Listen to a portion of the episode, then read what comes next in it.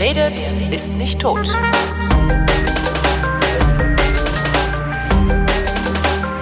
Willkommen zu einer neuen Ausgabe der Wissenschaft mit Neuigkeiten aus der Welt der Wissenschaft und Florian Freistetter. Und mit Holger Klein. Und jetzt pass auf, mein Lieber, jetzt kommt die absolute Premiere. Ja? Okay. Ich mache jetzt mal Werbung für eine Veranstaltung. Ach du Kacke, ich weiß sogar für welche. Ach was. Ja. Und zwar gibt es, äh, also ich, ich, ich begebe mich hier auf eine Bühne, was äh, äußerst selten vorkommt, also so gesehen schon mal ein, ein, ja, ein Highlight ist, äh, weil ich nicht gerne auf Bühnen agiere. Also ich stehe nicht gerne vor Publikum, so vor richtigem Publikum. macht als. Ansager, als Ansager ist es, ist es was anderes, das mache ich ganz gerne, aber so mit was eigenem, wo, wo ich dann praktisch unter verschärfter Beobachtung des Publikums stehe und deren Reaktion sofort sehen kann und so. Das macht mich sehr nervös. Das, ich habe das nicht gerne. Ja, es macht Spaß. Na, nee, mir nicht so. Also ich habe das nicht so gerne. Es ist, äh, ja. Ähm, aber äh, gut, ich begebe mich auf eine Bühne äh, und zeichne da eine Resonatorfolge auf. Und zwar mit einer Planetenforscherin, mit Ina Pleser vom DLR-Institut für Planetenforschung. Das Ganze wird stattfinden in Berlin am Sonntag, dem 4. November um 19 Uhr im Kalaschund in Moabit. Ähm, wer vorbeikommen will, kann gerne vorbeikommen. Den Link dazu gibt's in den Show Notes. Ich glaube, es gibt nur relativ wenig Plätze, 40 oder so. Aber dafür kosten die Tickets auch nur 5,40 Euro. Das ist doch günstig. Da kann doch Ne? mal Das ist hingehen. günstig. Aber endlich, endlich selber mal Werbung gemacht, ey. Ja. Ja. Und guck, ich mache das jetzt ganz, ganz äh, äh, gefinkelt. Wenn du mich jetzt gleich fragen solltest, was es Neues im Universum gibt, oder mich nach einer Geschichte fragst, dann werde Ja. ich tatsächlich etwas erzählen. Aber dieses Erzählen ist nur eine ganz, ganz geschickte, lange, äh, subtile Überleitung auf meine Werbung. Okay. Sag mal, was gibt's eigentlich Neues im Universum? Äh, Luxemburg. Donnerwetter. nee, Luxemburg. Und zwar, äh, das ist schon ein kleines bisschen älter, die Nachricht, aber nicht, äh, wir haben auch schon länger nicht mehr geredet. Die stammt aus dem äh, Mitte September. Ja. Und äh, Luxemburg hat eine eigene Weltraumagentur gegründet. ja. Das machen die, das machen die in, in, in weiser Voraussicht, weil sie auch im Weltraum gerne eine Steueroase sein wollen, oder? Nee, also das ist tatsächlich mal gar nicht mal so blöd, was die machen. Also äh, Luxemburg ist halt ein kleines Land, ein Nachbarland von Deutschland äh, und äh, die haben eine Stadt, die heißt Luxemburg und noch ein paar andere kleine Städte.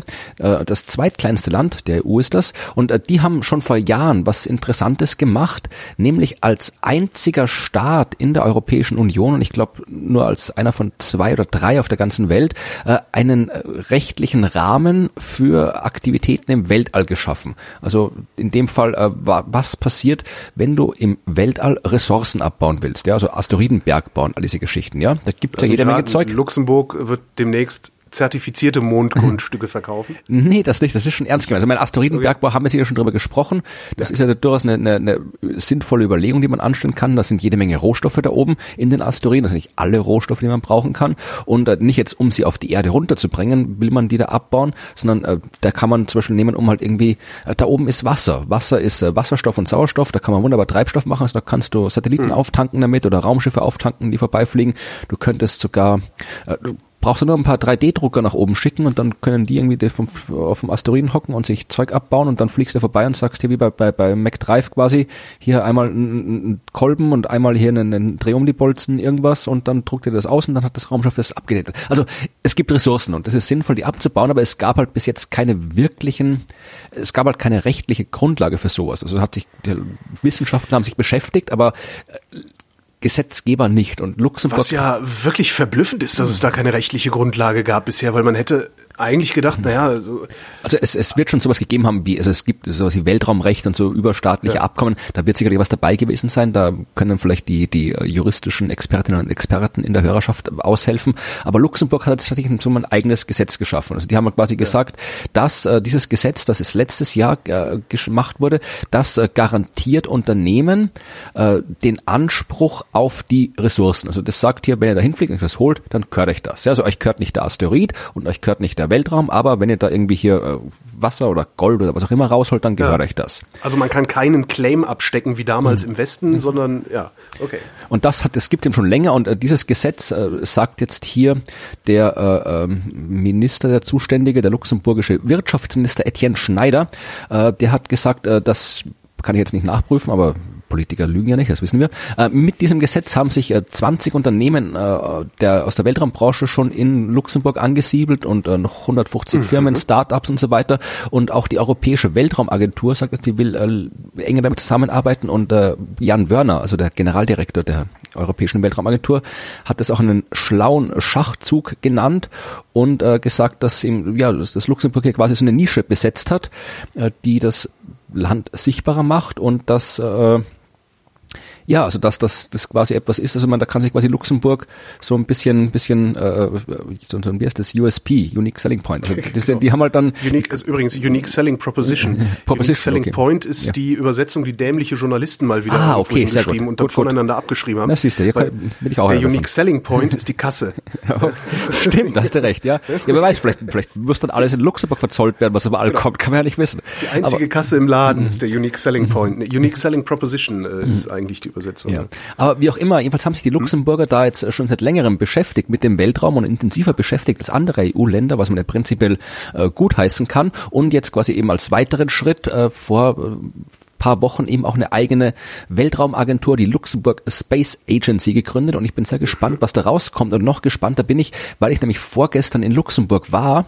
Und äh, mein erster Besuch in diesem äh, schönen Land, ich weiß nicht, ob du schon mal da warst. Äh ich glaube nicht, obwohl ich ja in relativer Nähe dazu aufgewachsen bin. Ich fahre da mal hin. Also ich war da in, in der Stadt Luxemburg und habe mhm. dort einen äh, Vortrag gehalten im Naturhistorischen äh, Museum, auch ein nettes kleines Museum. Und die haben gerade so eine äh, schöne Ausstellung, diese Other Worlds Ausstellung, falls ihr die mal irgendwo äh, sehen solltet, die Tour zu durch die ganze Welt, weil das sind wunderbare Bilder von allen Himmelskörpern im Sonnensystem. Also wenn ihr die mal irgendwo euch unterkommt, guckt sie euch an. Und die war eben dort in Luxemburg oder ist dort zurzeit. Und im Rahmen dessen hat das Museum eben so eine Vortragsreihe organisiert und ich war eben dort und habe äh, einen Vortrag gehalten. Das war sehr nett und hatte noch kurz Zeit, mir die Stadt anzuschauen, die auch sehr nett ist und so eine kleine gemütliche Stadt mit schönen Fluss und hohen Burgen, hohen Felsen. Also es, es war ganz nett dort. Und äh, da ist mir dann aufgefallen, dass wir doch viel öfter oder zumindest nicht viel öfter, aber das zumindest anfangen sollten, auch mal die Luxemburger Hörerschaft zu grüßen, denn dort sprich, sprechen alle Deutsch und Französisch und äh, Luxemburgerisch.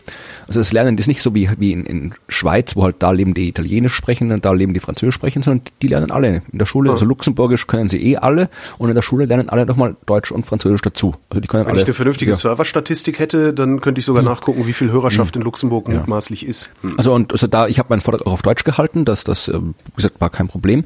Äh, und so da, da sprachlich funktioniert das wunderbar dort. Also es kann durchaus jede Menge geben. Aber ich weiß, dass es einen Hörer gibt auf jeden Fall, weil der nämlich nach dem äh, Vortrag da war.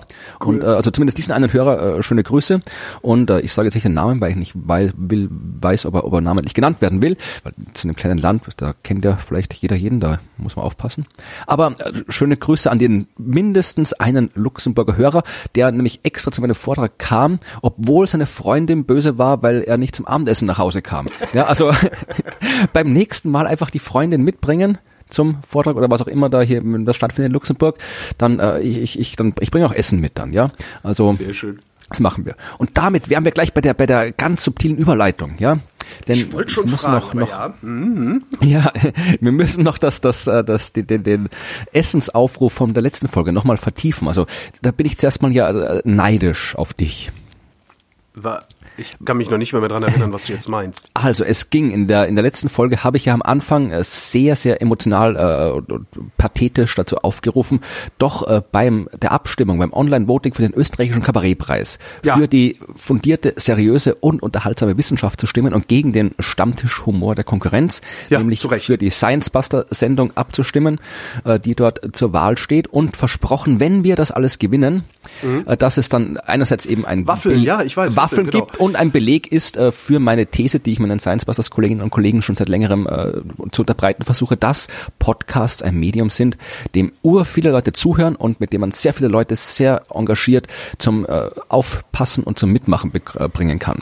Ja, was sie mir nicht bis jetzt äh, nicht immer so ich, glauben Ich habe überhaupt nicht nachgeguckt, was ist denn da überhaupt rumgekommen ja, bei? Und da, wie gesagt, also ursprünglich anfangs standen wir so bei, die, die, die Konkurrenz hatte so um die, um die 50, 60 Prozent oder sowas und wir standen bei 20 Prozent. Und dann mhm. hast du, da, da war die Folge doch nicht mal, und ich habe davor auch schon in allen möglichen Netzwerken irgendwie zum Abstimmen natürlich aufgerufen, aber da war die Folge noch nicht mal ausgestrahlt äh, und du hast einfach nur bei Twitter zum Voten aufgerufen und das hat schon gereicht, dass wir auf äh, 50 Prozent und in Führung gegangen sind.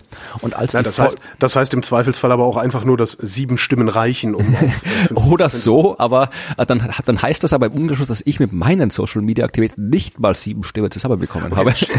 Ui, verdammt. aber wie auch immer, sie wird vielleicht bist du aber auch einfach, vielleicht bist du aber auch einfach der seriösere Twitterer und ich habe halt so eine ja, Trollarmee das kann natürlich auch sein. Äh, was ich nur die ganze Zeit ignoriere, weil ich mir ja einbilde, ein anständiger Mensch zu sein. Das ist natürlich eine weitere These. Aber wie auch immer, jedenfalls hat mich das sehr neidisch gemacht, dass du so viel mobilisieren konntest. Und als die Folge dann ausgestrahlt wurde, äh, ging es nochmal weiter rauf. Also wir waren, glaube ich, fast auf 60 Prozent drauf. Äh, dann äh, mittlerweile hat sich das, also die Abstimmung geht ja bis äh, 12. November noch und man kann ah, das heißt, wir können einmal die Woche abstimmen. Man kann einmal die Woche abstimmen. und ähm, mittlerweile hat auch die, die, die, die andere Konkurrenz hat auch nochmal irgendwie bei Facebook äh, veröffentlicht. Das sind die von Grissemann und Stermann von Willkommen Österreich, was auch eine schöne Sendung ist, aber ohne aber den würde ich wenigstens gönnen, aber nicht irgendwie so komisch hier die, mhm. der Mario Bart Österreichs, das nicht. Ja, nee, also die äh, Schermann und Christmann, die haben das glaube ich auch schon mal gewonnen. Also die müssen das nicht nochmal haben. Außerdem gibt's dort wenig Wissenschaft und keine einzige Waffel in deren Sendung, was das natürlich äh, nicht geht.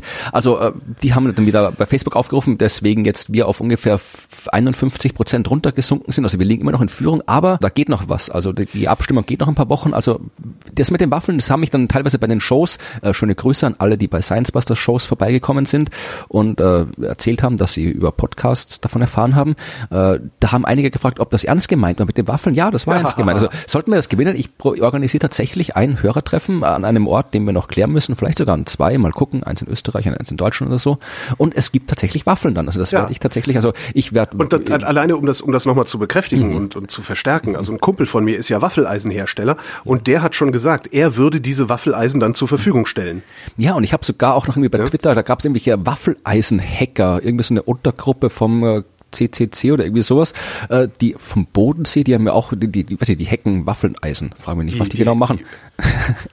Aber ja, keine Ahnung, die, die sind so, so, so, so, die basteln so, so Waffeleisen-Computerbastler. Frag mich, die haben mir was auch geschrieben, die dass sollen, die sollen sich mal, die sollen sich mal in den Kommentaren melden und sollen vor allen Dingen mal Bescheid sagen, ob sie auf dem Kongress sind, weil dann gehen wir da mal vorbei. Ja, also ich kann dann auch den Link, ich habe den Link von der Seite, also die haben sich auch gemeldet und dann irgendwie potenzielle Gerätschaften zur Verfügung gestellt und ich kann natürlich auch so Waffeln backen, also das, das kriege ich auch, äh, gibt da noch an, jede Menge Rezepte, also das mit den Waffeln ist ernst gemeint und das Hörertreffen auch und äh, ich gucke dann auch, dass ich nach Möglichkeit äh, diverse Science-Buster-Kolleginnen und Kollegen äh, mitschleppe, wenn sie dann irgendwie Zeit haben und mitgeschleppt werden wollen. Also das, das, das, das steht. Also stimmt für uns ab. Kabarettpreis.at slash voting underscore 2018 verlinken wir auch und stimmt für sinnvolle Unterhaltung mit wissenschaftlichen Anspruch und Waffeln.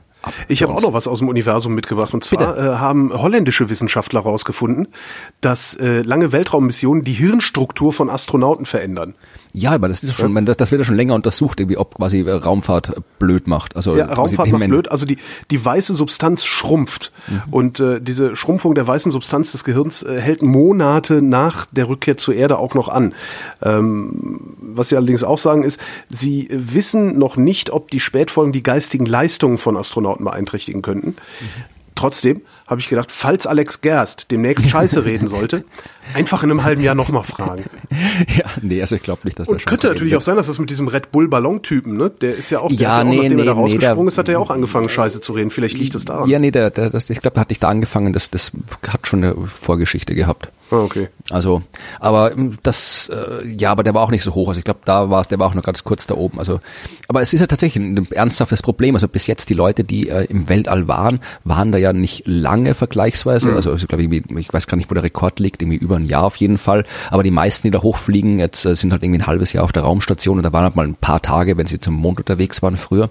Aber wenn es dann wirklich so an diese äh, Zukunftsgeschichten geht, mit irgendwie zum Mars fliegen oder auf dem Mars leben, was in dem Fall ja, ja fast das gleiche ist von den Umweltbedingungen her, weil der Mars ja kaum eine Atmosphäre und kein Magnetfeld hat. Also da alles, was im Weltall irgendwie an Strahlung und Teilchen rumfliegt, fliegt auch auf dem Mars rum. Dann bist du da halt irgendwie äh, wirklich Jahre unterwegs und da ist natürlich die Frage, wie schädlich die kosmische Strahlung. Also das dass du Krebs kriegst oder die Chance äh, steigt, äh, an Krebs zu erkranken, das ist logisch, das, das braucht man nicht mehr erforschen. Aber die Frage ist halt auch auf die, wie das sich halt dann irgendwie neurologisch und alles auswirkt. Das sind alles Dinge mit ganz vielen anderen äh, gesundheitlichen Themen, äh, die wir schlicht und einfach noch nicht wissen. Und deswegen, das ist immer einer der Punkte, wenn die Leute sagen, wozu brauchen wir denn die blöde Raumstation, da hocken die nur rum, äh, 400 um Kilometer genau von der Erde entfernt. Ja. ja, und auch irgendwie so, nicht mal so simple Sachen wie, äh, können Frauen schwanger werden in der Schwerelosigkeit oder irgendwie im, in, unter Weltraumbedingungen? Oder werden die, äh, wie funktioniert das alles? Das sind alles Dinge, die, die sind nicht erforschen. Die will man vielleicht wissen, bevor man irgendwie mal 100 Typen mit, mit äh, Elon Musk Raumschiffen zum Mars schickt.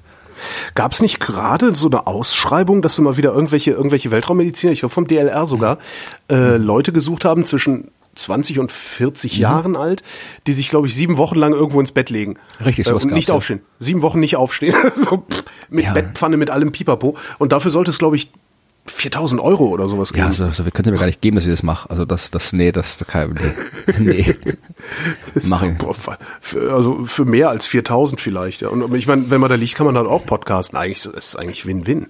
Ja, nee, aber äh, einfach, nee, das, das würde ich, glaube ich, nee. Also da müssen schon sehr viel Geld hergeben, dass ich das machen ja, na würde. Gut. Und wenn, dann mache ich das, dann, dann sollte, kann ich auch gleich ins Weltall fliegen und gucken. Also das, aber es ist schon gut, dass sie das machen. Also es ist, äh, weil, wie gesagt, man noch besser ist es, man macht sowas im Weltraum, aber wenn das sind alles Dinge, wie gesagt, was wir, was wir wissen müssen, bevor wir irgendwas von dem ganzen Science-Fiction-Kram im Weltraum annähernd machen können, müssen wir, darum ist es ja auch äh, so wichtig, dass wir, es gibt ja auch noch keinen wirklich guten Plan, was mit der Raumstation passiert in zehn Jahren oder sowas, weil die USA hat schon, glaube ich, gesagt, irgendwie, sie wollen dann nicht mehr so wirklich. Ich meine, gut, das kann sich äh, wieder haben ändern. Hat die USA das gesagt oder hat Trump das gesagt? Ich wollte gerade sagen, das, das kommt davon, das, das kann sich wieder ändern, das, das ändert sich immer wieder mal, wenn die Präsidenten was ja. sagen. Äh, aber es wäre sowieso mal Zeit, dass man da mal irgendwie was auch mal, die Raumstation ist zwar jetzt vor kurzem erst, oder vor kurzem, vor ein paar Jahren erst wirklich fertiggestellt worden, aber die ist ja auch schon alt, also die hat ja auch schon vor langer Zeit quasi der Bau angefangen. Und da ja, und ich will auch echt langsam mal wirklich so ein Rad haben mit künstlicher Gravitation und so, also irgendwie was ja, Cooles, was man auch von der Erde aus sieht, so, so, äh, äh weißt du, so Elysium. Ja, und gut, dass da, das wird noch ein kleines bisschen länger dauern, aber ein bisschen eine größere Raumstation kann man ja machen. Also ich hoffe das sehr, dass China da irgendwie mal was hinbastelt und dass wir da ein bisschen, ein bisschen, vielleicht können wir können auch mal zwei Raumstationen haben, das schadet ja auch nicht. Ja klar. Dann kannst du irgendwie Zucker ausleihen, mit der ausgeht oder sowas zum Nachbarn. Also, ja, vor allen Dingen kannst du dann, dann, dann kannst du endlich dieser eine Film mit Sandra Bullock. Richtig, dann kann genau, das wirklich ja. passieren, weißt du? hey, geil, wir fliegen rüber zu den Chinesen. Ja, oh, schade, auch kaputt. Ja. Ja, also da, da ist noch viel Luft nach oben im Weltall. Obwohl eigentlich wenig Luft oben ist im Weltall, aber es ist, ja, also äh, man kann noch einiges machen, damit da was passiert. Ich habe übrigens noch äh, äh, auf meiner Liste stehen und dummerweise ohne Link, ohne irgendwelche sonstigen Notizen. Neu entdecktes Objekt weist auf ominösen Planeten 9 hin.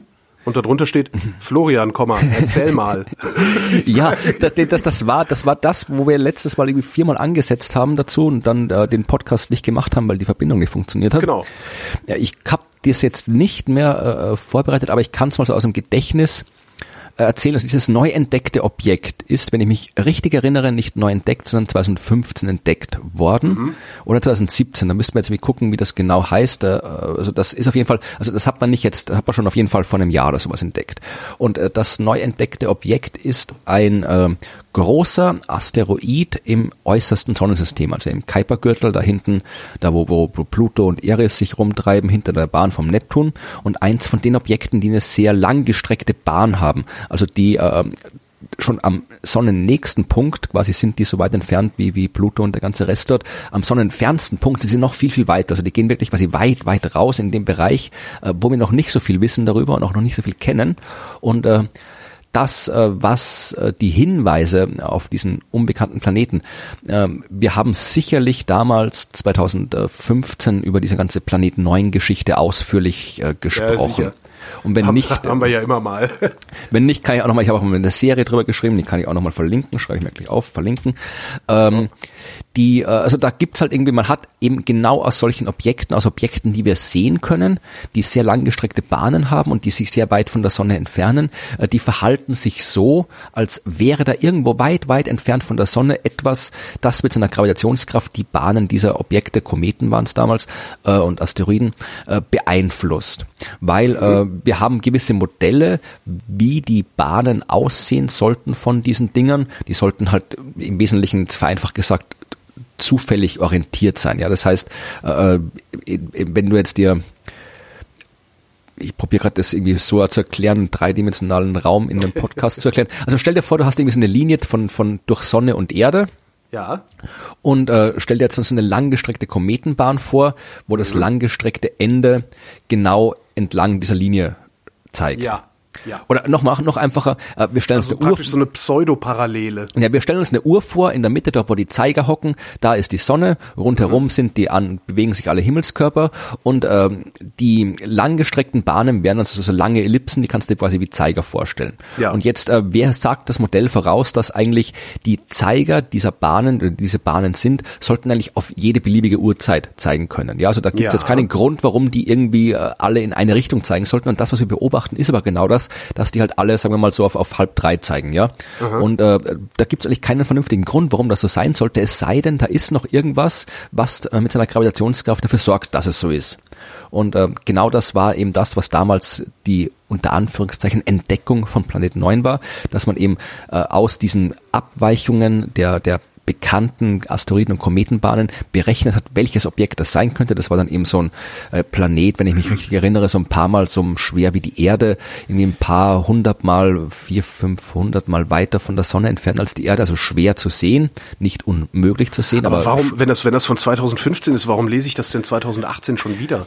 Äh, nee, nee, was du da liest, ist, äh, dass jetzt quasi, äh, es werden ja, die Astronomen hören ja nicht auf zu arbeiten, die gucken ja, immer stimmt, weiter. ja. Und äh, dann äh, solche Analysen brauchen auch Zeit. Das heißt, man findet jetzt immer neuere, immer mehr von Objekten im äußeren Sonnensystem und Mhm. kann die dann auch in diese Untersuchungen mit einbeziehen. Also gucken, passt denn diese Bahn, die wir jetzt entdeckt haben, von dem Objekt, passt die immer noch zu der Hypothese, da ist ein Planet? Oder Mhm. äh, widerspricht die der Hypothese? Und bis jetzt äh, hat tatsächlich alles, was er neu entdeckt hat, immer nur äh, weitere Hinweise dafür geliefert, dass äh, diese Hypothese richtig ist. Und das war eben mit diesem äh, neuen äh, großen äh, Asteroid, den man gefunden hat, der passte eben auch wieder wunderbar zu dieser Hypothese dazu. Und äh, wenn man sowas hat, was wunderbar dazu passt zu einer spektakulären Hypothese, dann schreibt man das natürlich in die äh, Schlagzeile der Pressemeldung und dann wird das eben nochmal so, äh, taucht dieser Planet 9 wieder auf. Also was ja auch okay ist, weil wie gesagt, der, das kann durchaus sein, dass er demnächst auch in echt auftaucht. Also nicht hier auf der Erde, keine Weltuntergangsvorhersage und so weiter, aber schade. eben, da, da, dass wir ihn am Himmel eben äh, tatsächlich mal wirklich entdecken, weil bis jetzt haben wir nur indirekt äh, Schlüsse, dass er da sein könnte, aber wir haben ihn noch nie im Teleskop gesehen und äh, das kann aber durchaus auch, auch passieren. Also da wird gesucht und äh, je mehr wir herausfinden, desto vielversprechender erscheint die Suche.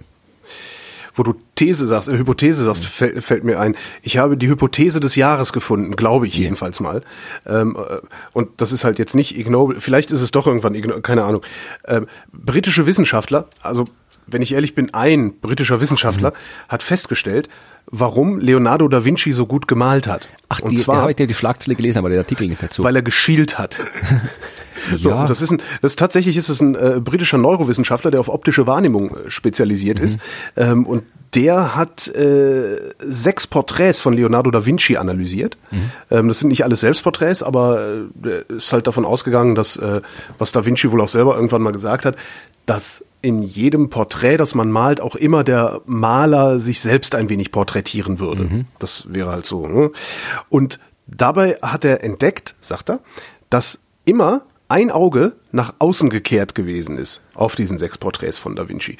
Und jetzt glaubt dieser äh, britische Wissenschaftler, dass Da Vinci ein sogenanntes intermittierendes Außenschielen äh, gehabt hat und das auch nutzen können. Ähm, der konnte also wahlweise auf den Blick eines Einäugigen umschalten.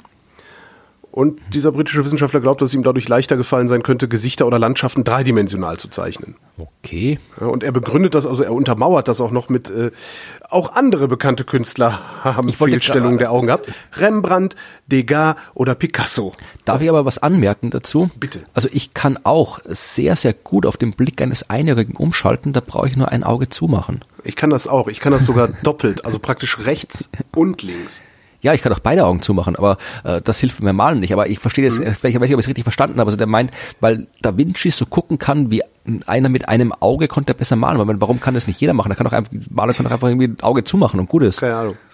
Äh, Keine wie auch Ahnung. immer. Vielleicht, vielleicht ist er in der Lage gewesen, durch das Drehen des Kopfes praktisch einäugig zu gucken und dann das andere so darüber zu lagern. Also dann, weißt du, die Tiefe dazu zu schalten, um darum, ja. um darum unmittelbar die den Unterschied zwischen, zwischen zwei und drei Dimensionen zu sehen und dann besser abbilden zu können. Ja, kann sein. Ich kenne mich nicht aus mit Da Vinci. Ist jetzt auch nur eine These, aber das war ja auch nur eine These. Ja, weil wir gerade bei, bei äh, Thesen sind und Mhm. bei seltsamen Thesen. Äh, hast du mitbekommen, äh, dass ich aus Versehen äh, den Weltuntergang vorhergesagt habe? Oh, Mist. ja, äh, schreib ein Buch, werd reich. Wann Nee, hast, du das? Nee, hast du das Nee, mitbekommen? hab ich, hab ich nicht mitgekriegt, nee. Also ich habe ja schon ein, ich habe ich habe ein Buch geschrieben. Wir haben auch damals darüber geredet, mein Newton-Buch, ja. Ja. Da habe ich darüber geschrieben über Isaac Newton, wie ein Arschloch das Universum neu erfand, hieß das. Ja. Und ich habe über Newtons Leben, über Newtons Biografie, über Newtons Arbeit natürlich sehr, sehr ausführlich geschrieben. Und weil Newton ja wirklich ein extrem seltsames und absurdes Leben hatte und wirklich ein extrem seltsamer und absurder Charakter war, eben ein Arschloch mit extrem vielen, extrem schlechten Charaktereigenschaften. Und äh, unter anderem habe ich in dem Buch auch äh, darüber geschrieben, über seine alchemistischen und äh, religiösen Forschungen. Ja, und äh, weil Newton war eben auch Alchemist, Esoteriker und Newton war ein, äh, hat äh, Bibel äh, ausgelegt, also hat nach geheimen Botschaften in der Bibel gesucht. Eine Exeget. Ja. Genau, es hat nach, war auch noch ein Heretiker, also hat, er war, war, war, hat überzeugt, dass die Dreifaltigkeit hat er abgelehnt und so weiter. Also er hat, sich da auch mit zerstritten. Und unter anderem ein, eins der Sachen, die er gemacht hat, war, äh, sich mit Weltuntergangsprognosen, die es damals existiert haben, äh, äh, auseinanderzusetzen und selbst ausgerechnet hat, aus so mit Zahlenspielereien aus der Bibel, äh, wann denn jetzt die Welt untergehen wird. Und er kam auf das Jahr 2060. Äh, das hat, Dreifaltigkeit, Dreifaltigkeit oder wie es heißt, ablehnen, was ja jeder halbwegs Hm. denkende Mensch machen muss, aber dann den Weltuntergang voraus ist. Nee, Newton war quasi Arianer, falls das was Ja, ja, sagt, die, ja, ja, Arianer Arianismus, ja. Und da gesagt, dass eben Gott Vater und, und Heiliger Gott Sohn Ist und Quatsch, Heiliger Geist ja. das sind, das ist nicht Quatsch, sondern das sind, sind jeweils einzelne Typen. Ja, also Jesus war quasi nicht der, das, das, das gleiche wie Gott, sondern, aber es ist für das zu weit weg. Jedenfalls hat Newton eben um den, den ganzen anderen Weltuntergangsheinis zu sagen, dass sie falsch sind, hat er gesagt, ja, ihr seid alle falsch, denn ich habe ausgerechnet erst frühestens 2060 und dann war es auch nicht so, so ein Weltuntergang, es war halt so die, die, die, die, die, ja, das Reich Gottes auf Erden wird dann aufkommen und so weiter, ja. Da kann es sein, dass im, um, im Übergang so ein bisschen, bisschen äh, Stress gibt, so ein bisschen Katastrophen und Kriege, aber danach haben wir quasi das Reich Gottes auf Erden. ja, das, war- halte ich aber, das halte ich aber jetzt wirklich für das jüngste Gerücht. ja, genau. Ah, das, das, das, äh, ja, schick's gleich an den Postillon. Die freuen sich. Aber äh, das war auf jeden Fall, äh, das quasi, das war halt ein Teil der Dinge, die ich geschrieben habe. Das war quasi in in meinem ganzen Buch äh, hat Newtons Alchemie und Religion ein Kapitel eingenommen Ja. und in dem einen Kapitel waren irgendwie drei Seiten über diese Weltuntergangsgeschichte. Ja. Gut, äh, so viel Vorgeschichte. Dieses Buch ist äh, vor kurzem im Sommer auf Englisch erschienen. Was äh, auch ne- sehr schön ist, ja. Also das, Ja, äh, aber ja. ja. Aber und, da äh, wird's dann halt auch übersetzt. Ja, ja, das ist ja wurscht. Also das Buch ist Ach so, auch gut, aber ist auch gut übersetzt worden. Ja, also nehme ich an. Ich habe es jetzt noch nicht eben komplett gelesen, aber ich glaube, die Übersetzung ist recht gut geworden. Und ähm, dann haben auch das ein oder andere Medium in den USA, also das ist ein amerikanischer Verlag, äh, hat dann auch drüber geschrieben. Und unter anderem hat mich ein Journalist der New York Post kontaktiert und ob er ein Interview machen kann. Habe ich gesagt, ja, klar, kann er machen. Habe ich dann gemacht und äh, der hat auch das Buch äh, gelesen und hat dann auch einen halbwegs okayen, mein New York Post ist eher so ein bisschen in die boulevardeske Richtung äh, gleitende, aber das, der, Artikel da war eigentlich ziemlich okay. Also der hat sich sehr auf diese, diese Alchemie und die Theologie und so weiter konzentriert, was okay ist, weil das ja wirklich einer der überraschenderen äh, Charaktereigenschaften für Newton ist, die in meinem Buch auch vorkommen und habe mir dann auch in dem Interview noch, noch weitergreifende Fragen gestellt und so weiter. Äh, das einzige Problem an der Sache war, also in dem Fall war es noch nicht das Hauptproblem, aber das, was die Probleme ausgelöst hat, war, dass ähm, wahrscheinlich nicht der Journalist selbst, sondern der Redakteur, der das dann irgendwie ins Internet kloppt am Ende, hat äh, als Schlagzeile über diesen ganzen Artikel, über mein Buch, über meine Arbeit und so weiter, über diese ganze 2060. Nein, nein, hat, hat, nein, er hat es nicht halt geschrieben, also die Überschrift war Isaac Newton predicted the world will end in 2060. Was ja, im Prinzip was ja. nicht falsch ist. Ich meine, das, das war Teil des Artikels, das kam vor, kommt in meinem Buch vor, das war jetzt nicht falsch. Also mit dem Artikel in der New York Post. Ich bin echt gespannt, was die War- eigentliche Pointe ist. Ich versuche die ganze Zeit mir was zu überlegen. Nee, also die, die, mit dem Artikel in der New York Post war ich ganz zufrieden. So, also, was jetzt passiert jetzt? Ja, also wir haben einen Artikel, wo in der Überschrift und dann im Text auch noch behauptet wird, die Welt geht unter. Und der, der behauptet, dass die Welt untergeht, war ein berühmter Wissenschaftler und äh, es taucht in einem Boulevardmedium auf. Was passiert dann? Natürlich das, was immer passiert. Sämtliche Spinnerseiten im Internet, alle Verschwörungstheoretiker, alle unseriösen Boulevardmedien Medien nehmen das und basteln ihren eigenen Clickbait-Scheiß daraus. Ja, Äh, Ich habe das dann wirklich Und so, irgendwann ist es da angekommen, dass äh, Isaac, Florian Freistetter bestätigt, Isaac Newton sagt, nee, ja. Nein, nein, es geht noch besser. Also das erste Mal war, ich habe auf jeden Fall mal zuerst, ich habe zuerst, äh, zuerst ging das Ganze quasi, ich habe das, ich habe kann dann verlinken, ich habe das in meinem Blog einigermaßen mhm. probiert zu rekonstruieren. Zuerst ging es dann halt zu den englischen Boulevardmedien, ja. Die haben halt im Prinzip äh, die Quelle des New York Post genommen und haben da ihren eigenen Kram gebastelt. Da hieß das äh, äh zum Beispiel äh, im äh, Mirror, Sir Isaac Newton predicted world will end und so weiter, das ist noch ganz okay. Aber es hat dann weitergeführt in newly discovered writings. Also die haben dann was daraus gemacht, das wurde neu entdeckt, ja. Und äh, dann ja, gab's, klar, dein Buch ist doch auch noch gar nicht so alt. Und dann, äh, das Schönste war, dass sie immer, also auf, im Original heißt der, die haben natürlich alles mit, mit diesen typischen Boulevardesken, irgendwie Katastrophe, haben irgendwie alle Videos rein und irgendwelche explodierende mhm. Planeten, das sind wirklich grauenhafte Bilder noch dazu. Also wirklich, wirklich äh, die Weltuntergangspanik gemacht, äh, wie es nur ging. Aber sich jedes Mal, das mein Buch heißt ja auch im, auf Englisch, Isaac Newton, The Asshole Who Reinvented the Universe, äh, haben kein Problem gehabt, Menschen mit absurden Prognosen irgendwie Angst vom Sterben zu machen, aber haben S-Hole nie ausgeschrieben, weil das war zu heftig. Also da haben sie immer ein Sternchen machen müssen bei S-Hole. Ja, äh, und dann das Beste, also da ging es noch weiter. Also ein anderes, das war glaube ich in äh, in der Sun. Da war es dann schon ich, der das entdeckt hat. Ja, also ich mhm. habe entdeckt, dass Newton das äh, vorausgesagt hat. Und ähm, dann ging es weiter. Dann haben ist hat das quasi war man die englischen Boulevardmedien und äh, Sputnik hat die Story auch aufgegriffen, dieser russische Nachrichten, staatliche Nachrichtenschleuder und äh, Fake News Verbreiter.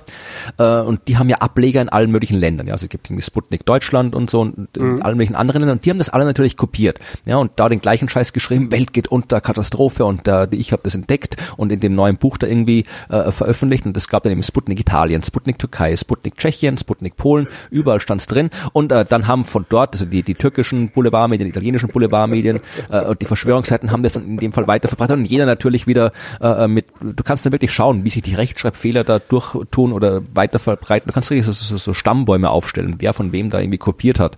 Und haben sie denn wenigstens deinen Namen immer richtig geschrieben? Äh, manchmal, manchmal.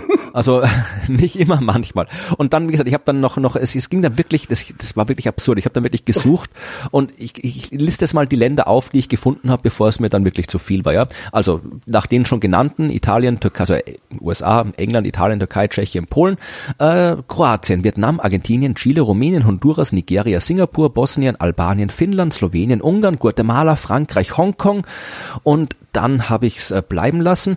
Überraschenderweise nicht Deutschland. Deutschland habe ich das nirgendwo gefunden im Boulevard. Äh, Österreich war es dabei, also in Österreich hat drüber geschrieben, ähm, österreichische Boulevardzeitung. Die haben aber seltsamerweise meinen Namen nicht drin gehabt. Ja? Also die haben einfach nur Newton sagt Ende der Welt voraus, mhm. äh, ohne meinen Namen in meinem Buch zu erwähnen. Und in Deutschland überhaupt nicht, vermutlich, ist meine These, äh, weil ich denen zu nahe bin. Ja? Also wenn da quasi das ein österreichischer, deutscher Autor ist, dann schaut es vielleicht doch ganz blöd aus, wenn man das jetzt quasi hier so, so ein englisches Buch hat und zitiert und dann nicht mal den Typen fragt. Ach so, die, ja klar, das ist ja über England gekommen, das ist ja nicht Genau. Klar. Hm? Also ja. du kannst, also du kannst natürlich dann, dann, es ist ja immer so, die, die, die, die Da müsste sich Sachen, der Boulevardredakteur hinsetzen und das deutsche Buch erstmal lesen, äh, Zum wobei, Beispiel. könnte er natürlich eine Exklusivgeschichte daraus machen, ne? Zum Beispiel. Weil nur ja. er das deutsche Buch gelesen hat. Ja, aber natürlich, ich, ich glaube, wenn so funktioniert der Boulevard natürlich nicht. Ich meine, da liest nee. ja keiner was und recherchiert ja keiner was. Die haben ja alle, die haben ja alle von, voneinander abgeschrieben. Das kann ja. man ja wunderbar sehen an den ganzen Artikeln. Und äh, auch solche Sachen, es ist ja immer, bei uns sind es dann immer die russischen Wissenschaftler sagen voraus, dass irgendwas passiert. Und das müssen halt irgendwie in Russland muss es halt die Deutsche sein oder sonst irgendwas. Also das war wirklich sehr, sehr absurd, diese Geschichte. Vor allem weiß halt, weil ich auch, ich habe wirklich überlegt, ob ich was tun hätte können, dass das nicht passiert. Aber in dem Fall, der Artikel, auf den ich, bei dem ich ein bisschen Kontrolle hatte, äh, äh, war halt mit dem New York Post. Da habe ich, der war okay, mit dem habe ich kein Problem.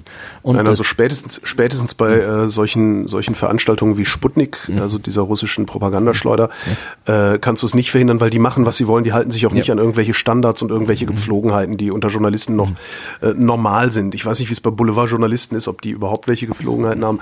Es gibt Möglichkeiten zu sagen, hier bitte nicht veröffentlichen, bitte zurückziehen.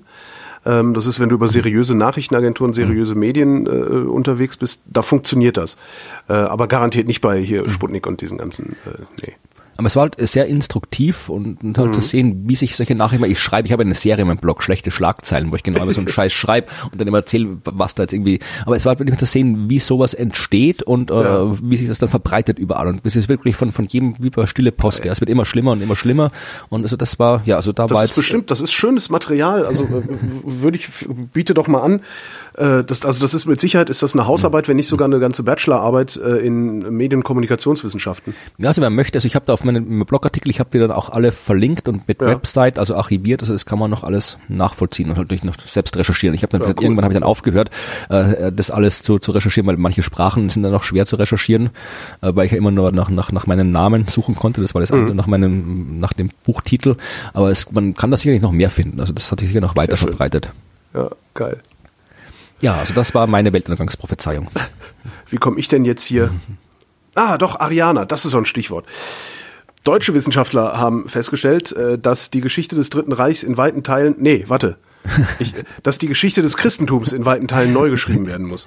So, und zwar sind die Qumran-Rollen zum Teil gefälscht. Was ich, genau, habe ich auch die yes, Jesus-Tagebücher ich hab's wurden immer geahnt, entdeckt. Ich hab's immer geahnt. Das, ist- genau, weil man, ne, alles, alles, was darauf hindeutet, dass das eine riesige Inszenierung und ein Marketing-Gag ist äh, mit, mit der Kirche, das nimmt man ja bereitwillig an, äh, ist leider Gottes äh, nicht ganz so, wie ich gesagt habe, sondern einige Fragmente dieser Qumran-Schriftrollen sind gefälscht. Also Qumran-Schriftrollen sind halt die ältesten äh, frühchristlichen, sag ich mal, Aufzeichnungen, die eben in einer Höhle in der Nähe von Qumran gefunden wurden, äh, woraus sich ableiten lässt, dass es zumindest ähm, ja eine christliche Sekte gab da in der Ecke äh, damals, ne, so in Mesopotamien. Ähm, was passiert ist, also sie sind ja Mesopotamien war das nicht, oder? was nicht Mesopotamien? Nee, das ist, war Israel. das? Ist das Israel? Qumran? Ja, ja klar. Komm mal Echt? in Israel. Also Okay. da halt, ja. Entschuldigung. ähm, in den 50er Jahren sind die gefunden worden. Und eigentlich sind die auch sofort der Wissenschaft übergeben worden, aber halt nicht alles. Also es gibt einen Teil äh, dieser Schriften, die an private Sammler verkauft worden sind. Wie immer, wenn irgendwer was findet, erstmal ein bisschen abzwacken und verkaufen. Ähm, und f- 16 von diesen privat verkauften Fragmenten, äh, die liegen seit letztem Jahr im Museum of the Bible in Washington DC. Was auch total schön ist. Äh, Und fünf davon haben sie jetzt mal an die Bundesanstalt für Materialprüfung übergeben, an die BAM.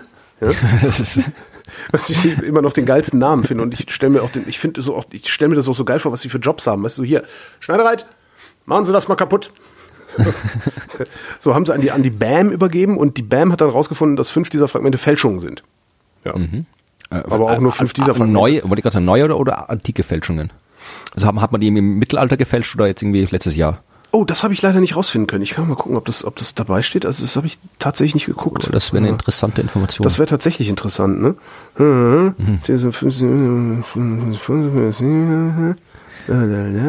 Nicht, nicht alt genug, um echt zu sein. Ich lese gerade, ich Ja. lese gerade den Artikel quer.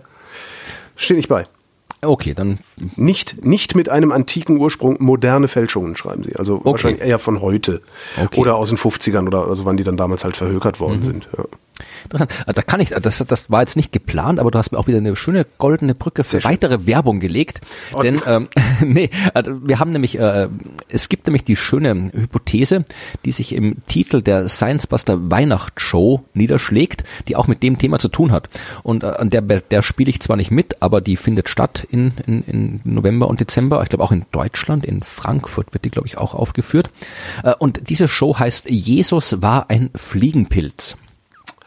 Weil, weil es, äh, ich glaube, die ist jetzt, ich, ich, weil ich bei der Show, der Show nicht dabei war, kann ich das jetzt nur so aus dem Gedächtnis ein bisschen zitieren, das kann man sicher aber noch nachrecherchieren. Es gibt, äh, soweit ich das mitbekommen habe, eine Minderheitenmeinung, äh, die behauptet, dass eben in diesen alten Texten, also Qumran-Zeug zum Beispiel, dass äh, da, wenn über Jesus gesprochen wird, ist das nur so verklausuliert, äh, äh, eigentlich äh, wird da über Drogen gesprochen, ja, also über, über, über, über halt äh, Pilze quasi und das quasi das, was da hier diese ganze christliche Mystik, diese Urchristentum, also das war quasi nur so eine Code, um über den, den Drogenkonsum zu sprechen. Das heißt, in 2000 Jahren werden Archäologen sagen, dass wir heutzutage eine äh, Gottfigur angebetet haben mit dem Namen Schore Vielleicht. oder Trip.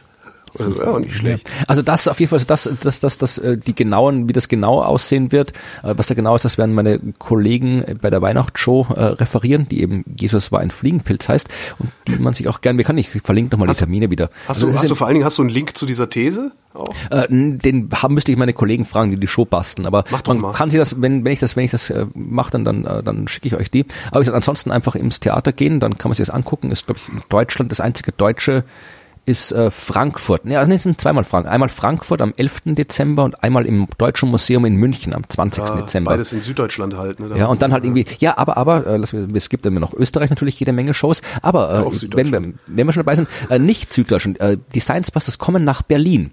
Dann mit der, also wie gesagt, ich mache den Werbeblock kurz noch zu Ende, damit wir wieder zur Wissenschaft kommen können. Also die Weihnachtsshow gibt's eben in Süddeutschland und in Österreich zu sehen, aber unsere, unser normales Showprogramm, mit dem wir davor noch auf Tour sind, das kommt auch nach Berlin zum Beispiel. Ja, da sind wir am 17. November, treten wir in Berlin auf.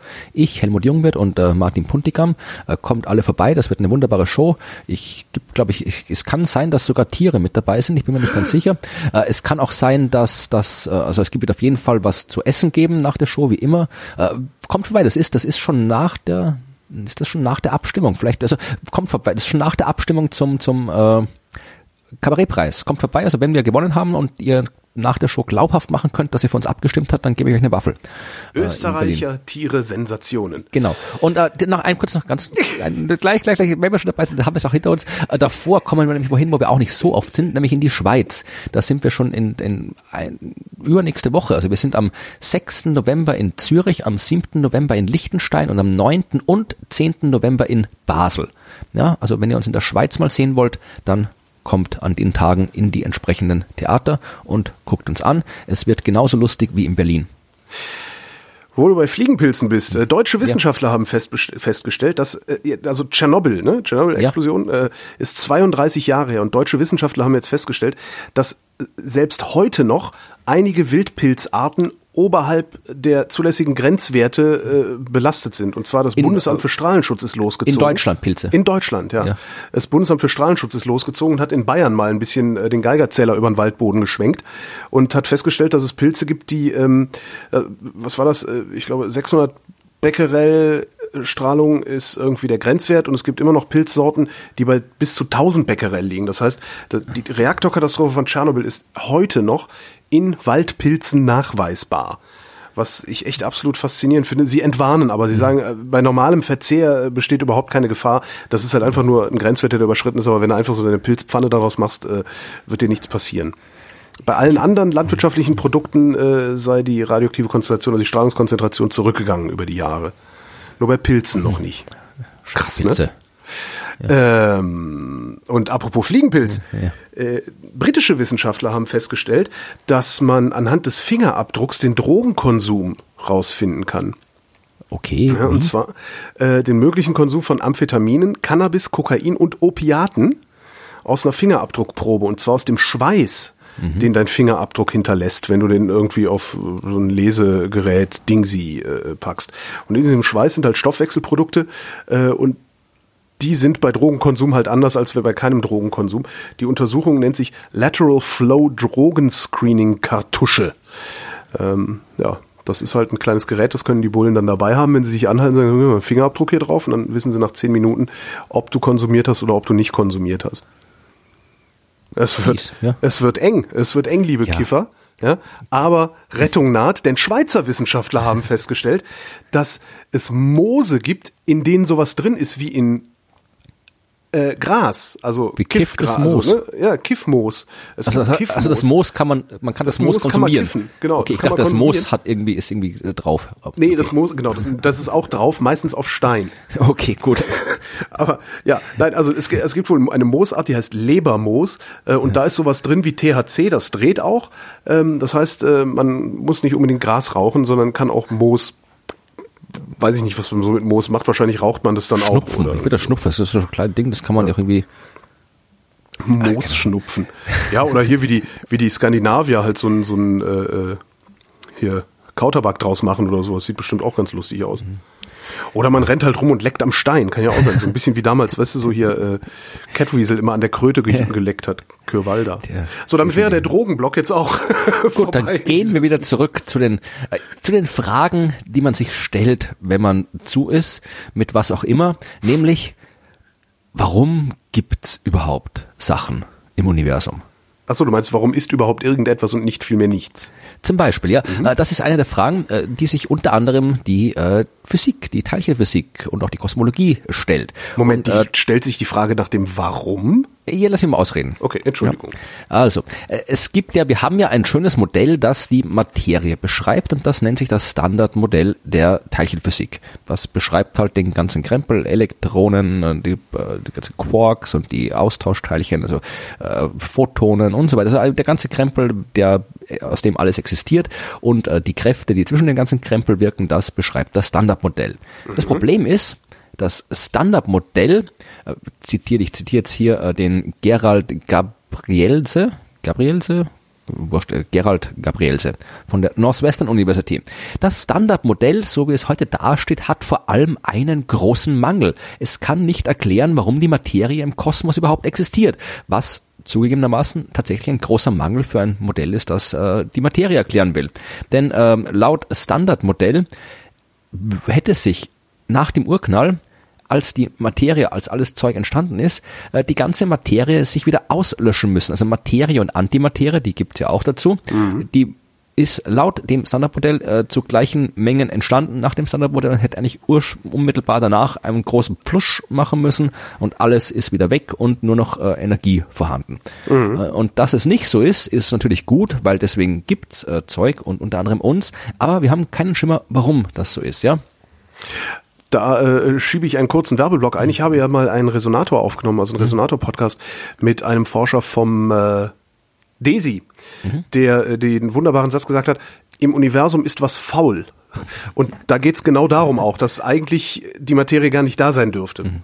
Also genau, sehr interessante da, Sendung. Wer die noch nicht gehört hat, verlinke ich. Hm? Genau. Und äh, natürlich wollen die Wissenschaftler herausfinden, warum doch was da ist, weil das ist ja durchaus eine fundamentale Information zu wissen, warum das Zeug da ist, obwohl es die Theorien sagen, dass es nicht da sein sollte. Also weil das nicht heißt, warum die, im philosophischen Sinne, sondern nee. warum in, im Sinne von, was ist denn da eigentlich schiefgelaufen? Genau. Was ja, die, die, die Theorie, die wir haben, ist halt anscheinend, da, da fehlt halt anscheinend irgendwas, weil dann sonst müssen wir das rauskriegen. Und äh, es gibt natürlich diese ganzen, haben wir auch schon öfter geredet, diese ganzen Quantengravitationsdingen, Supersymmetrie mhm. und so weiter. Aber das ist wieder wieder, die halt so so so ein Ungleichgewicht vorhersagen. Aber äh, da, das sind alles halt Modelle, Hypothesen, von denen man nicht viel weiß. Aber was es halt äh, gibt, also man, man äh, könnte sowas, äh, auch wenn man noch nicht genau weiß, was der Grund für eine Asymmetrie ist, kann man doch nachschauen, ob diese Asymmetrie zumindest da ist. Mhm. Und ein, eine Asymmetrie, die halt da sein muss, wäre oder da sein könnte, wäre halt, dass äh, Elektronen verbeult sind. Also äh, man darf sich jetzt die, die Elektronen, es ist ein Elementarteilchen nach allem, was wir wissen, das kann man sich sowieso nicht, also wir stellen uns das immer wie eine kleine Kugel vor. Ja. ja. Aber es ist natürlich keine kleine Kugel, sondern halt ein Quantending, also eine Anregung es ist eines ein Quanten. Zustand. es ist die Anregung eines Quantenfeldes, wenn man okay. korrekt sein will. Äh, aber äh, sagen wir mal, die Ladung, wenn du die Ladung von einem Elektron misst, also die negative Ladung, und du misst die quasi so, so halt, wo ist die dann, dann, dann zeigst, siehst du halt, dass diese Ladung kugelförmig mal näherungsweise verteilt ist, ja. Ja. Und ähm, wenn jetzt aber so eine Asymmetrie da ist, die dafür sorgen könnte, dass eben Materie und Antimaterie asymmetrisch entstanden sind und dann eben, dass am Ende was übrig bleibt, dann mhm. sollte auch das Elektron, quasi die Ladungsverteilung beim Elektron eben nicht ganz sphärisch sein, sondern ein bisschen verbeult. Ja, also mhm. das quasi, wenn du guckst, äh, welche das Form hat Elektron. Sieht dann aus wie eine Kartoffel halt, ne? So. Äh, weiß ich nicht, halt, wie auch immer, es sollte nicht mehr, nicht mehr rund sein. Und deswegen messen halt jetzt Wissenschaftler äh, immer mehr, immer öfter, immer präziser, äh, äh wie, äh, ob jetzt Elektronen rund sind oder nicht. Und ähm, mittlerweile äh, haben sie jetzt auch äh, das Advanced Cold Molecule Electron Experiment, das überraschenderweise kein Akronym hat. Das überrascht mich. In der Teilchenphysik lässt man kein Akronym aus, wenn man halt eins machen kann. Ja, Akne. Acme, ECMI. Oh ja, doch, ECMI. Okay, ist ECMI? doch ein Akronym. Advanced Cold Molecule Electron Experiment. ECMI. Geil. ECMI-Experiment. Ja, okay, gut. Super. Also, äh, die haben jetzt eben, also diese, wir haben jetzt in diesem ECMI-Experiment, haben die Wissenschaftler festgestellt, dass mit der Präzision, die sie momentan zusammenspringen, mit der Präzision, die sie schaffen, ist das Elektron perfekt rund. Ja, ja. also ähm, die hypothetischen Teilchen, die man bis jetzt angenommen hat, die halt noch existieren könnten, um das Elektron auszubeulen, die kann es halt zumindest in der angenommenen Form nicht geben. Also wir wissen immer noch nicht mehr, aber wir wissen zumindest ein bisschen mehr von dem Zeug, was es nicht sein kann, was nett ist, aber auch ein bisschen blöd ist, weil es halt wahnsinnig viel Hypothesen gibt mhm. und wir halt gern äh, das wissen würden, was es ist und nicht das wissen wollen, was es nicht ist. Aber das wissen wir noch nicht. Was wir allerdings wissen ist, äh, was denn eigentlich die Runzeln in der Elefantenhaut sind. Das haben nämlich Schweizer Wissenschaftler festgestellt. Die Runzeln in der Elefantenhaut sind keine Falten. Man meint ja immer, Elefanten wären so faltig, ne? sondern das sind Brüche in der obersten Hautschicht des Elefanten. Also ihm ist richtig die Haut so gebrochen wie so ein, so ein äh, ja, Feld im trockenen Sommer irgendwie. Ähm, und äh, diese Brüche, die bilden, äh, die, unter, unter diesen Brüchen ist ein Netzwerk von kleinen Kanälen mhm.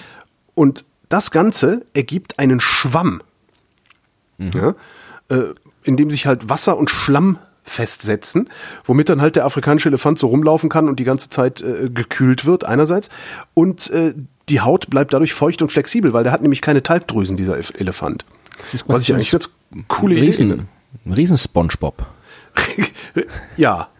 okay. Genau. Schweizer Wissenschaftler entdecken Riesen SpongeBob. Wenn man den ins Wasser schmeißt, geht er auch auf? Das müsste man mal ausprobieren, aber ich weiß nicht, ob der Elefant das so mit, mit sich machen lässt. Aber vielleicht kann man mal so einen kleinen Elefanten, so ein Elefantenkind, äh, das sich noch nicht so gut wehren kann, irgendwie äh, ins Wasser werfen und dann mal drin sitzen lassen, gucken, ob der dann groß ist. Wäre ganz mhm. geil, ne? So Elefantenvergrößerung. Äh, äh, was ganz witzig ist, ist, es äh, dreht sich dabei nur um den afrikanischen Elefanten. Der asiatische Elefant, der hat keine Risse in der Haut. Und schön fand ich dann wieder, die, ich zitiere die Meldung, mhm. zur Erklärung dieses Unterschieds wären weitere Untersuchungen nötig, so das Fazit der Wissenschaftler. Ihr Fazit, wir brauchen mehr Wissenschaft. Mhm. Und wo wir gerade bei Haut sind, mach ne? du ja. ich würde den Hautblock jetzt weiter. Ja, bitte, bitte, bitte. Äh, wo wir gerade bei Haut sind, äh, amerikanische Wissenschaftler haben festgestellt, warum Hautwunden im Alter besser heilen. Tun sie das? Was ja eigentlich ganz wichtig, witzig ist. Es ist mir auch noch nicht so aufgefallen, also ich habe da noch nie darauf geachtet, obwohl ich ja selber langsam alt werde. Ähm, die meisten Körperfunktionen werden ja schlechter. Hautwunden heilen aber bei älteren Mäusen besser als bei jüngeren Mäusen und auch bei älteren Menschen verheilen chirurgische Wunden mit weniger Narbengewebe als bei jüngeren, äh, äh, äh wie heißt das, wenn man operiert wird? Hm. Patienten? Patient, genau. so, ähm, dann haben sie ein bisschen Tierexperimente gemacht und haben festgestellt, dass im Blut junger Mäuse mit einer Hautverletzung ähm, ein bestimmter Botenstoff verstärkt ausgeschüttet wird, der die Regeneration des Hautgewebes hemmt und stattdessen eine schnelle Narbenbildung begünstigt. Und bei alten Mäusen wird dieser Botenstoff unterdrückt. So, und sie sagen, das ist äh, auf den Menschen übertragbar und vermuten nur, warum das so sein könnte. Zitat, für ein junges Tier ist es wohl vorteilhafter, wenn eine Verletzung möglichst schnell heilt, damit es bald wieder kampfbereit ist. Dabei wird in Kauf genommen, dass die Wundheilung nicht perfekt ist. Hm. Okay. Also bin mir sicher, wie auch immer dieses, äh, diese, dieses, äh, Zeug heißt, was dafür dieser Botenstoff, er taucht wahrscheinlich demnächst irgendwo in der Kosmetikwerbung. Genau, Q, Q10 Elefantenhaut, äh, genau. Ja, das war, die, das war der Hautblock. Gut, dann gehen wir noch mal kurz zurück zu den Akronymen. Äh, die Akronymen. Ja, na, momentan, ich habe gerade ein schönes gefunden, weil momentan äh, äh, reden ja alle von, oder es reden eigentlich viel zu wenig von diesem ganzen komischen Cum-Ex-Zeug, ja. das ich nicht wirklich verstanden habe, aber zumindest nur so weit verstanden habe, dass es eine Riesenschweinerei ist. Es ist ziemlich äh, simpel zu verstehen eigentlich, ja. Ja, ich habe, ich bin Wirtschafter, da, da, das ist immer was, da, da fehlt mir immer der, der, die Kraft, mich da irgendwie und der mhm. Wille, mich da irgendwie einzulesen und einzuarbeiten. Aber äh, es, äh, ich, ich kann es mal ganz kurz so, also ja. das ist jetzt auch sehr zugespitzt nur. Also wenn ich Aktien habe und die Dividende ausgeschüttet wird, muss ich darauf Steuern zahlen. Wenn eine Bank Aktien hat und die Dividende ausgeschüttet wird, muss sie darauf keine Steuern zahlen. Jetzt gebe ich meine Aktien einen Tag vor der Dividendenausschüttung der Bank. Dann kriegt die Bank die Dividenden. Einen Tag danach gibt die Bank mir die Aktien zurück und wir teilen uns die gesparten Steuern. Okay, glaub, das der, ist im Groben, was da passiert ist. Ja. Also der, der das heißt, ich habe meine Aktien der Bank verkauft, aber es war nur ein Scheinverkauf. Okay. Gut, das klingt wirklich äh, fies. Aber das, ist richtig asozial. Ja, ja. ja. das Asoziale fängt schon an bei bei bei äh, mit, bei Aktien haben. Das ist, da können wir jetzt zu weit. Das ist wieder mein mein. Ich bin hab bin kein, kein Fan von, von Börse und dem ganzen Zeug. Mhm. Aber egal. Äh, ich wollte eigentlich, ich wollte sagen, wenn, ich wollte noch was Schönes, also wenn sich alle jetzt über Cum-Ex aufregen, äh, ja. dann könnten wir uns zumindest über NX freuen. Weißt du, was NX ist? Mm, nee. Das ist die Enceladus Explorer Initiative vom Deutschen Zentrum für Luft- und Raumfahrt. Enchiladas? Enceladus. Schade. Vielleicht haben sie auch eine Enchilada-Initiative, da musst du nachfragen. Aber diese äh, Enceladus Explorer-Initiative NX gibt seit 2012 und die beschäftigt sich, ja wenig überraschend, mit Enceladus. Und das ist äh, der Mond oder einer der Monde des Saturn. Ah.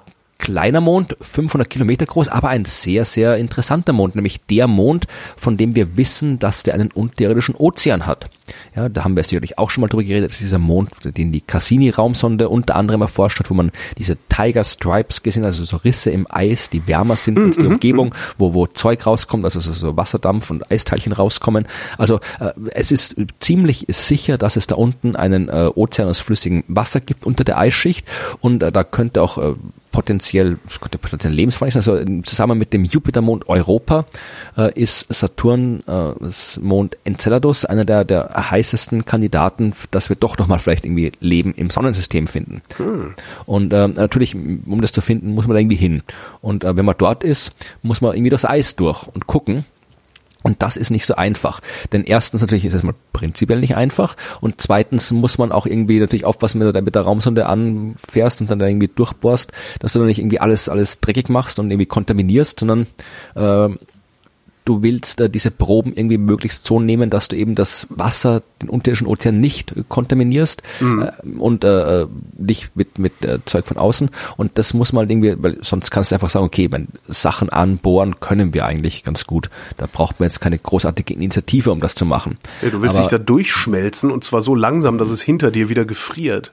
Genau, also in dem Fall das jetzt hier, das äh, DLR macht eben sowas, brau- braucht, macht eben sowas, es soll quasi eine Sonde, entwickelt eine Sonde, die eben Wasserproben unter einer äh, Eisschicht nehmen kann, die mehrere Kilometer dick ist, natürlich automatisiert, weil Saturn ist weit weg, da kannst du nicht mit dem Joystick rumtun, äh, und soll quasi unter der Eisoberfläche wassergefüllte Spalten automatisch finden, selbstständig anbohren, Flüssigkeitsproben selbstständig nehmen und analysieren.